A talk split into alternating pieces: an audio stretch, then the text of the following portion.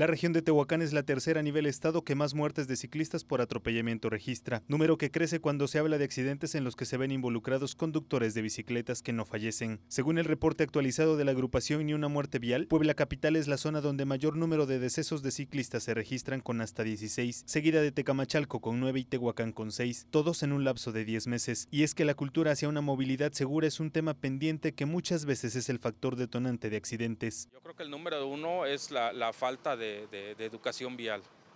O sea, la, tolerancia, no somos tolerantes, si alguien va a dar vuelta, nos a fuerza nos queremos meter.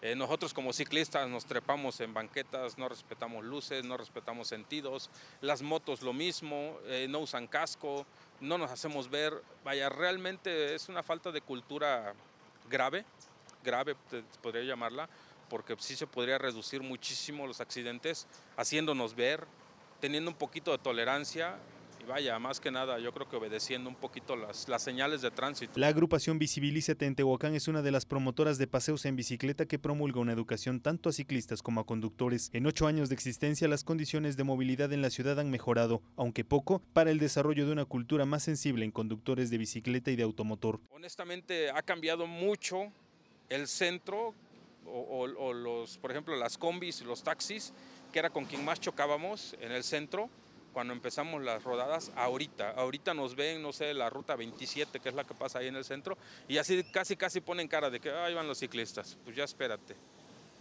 Y ya, o sea, de mala gana, pero nos dejan pasar. O sea, ¿por qué? Porque pues ya vieron que somos un montón, que vamos circulando, que no bloqueamos. Entonces, pues quieras o no, bueno, pues ya agarraron el carril, pues ya que se pasen.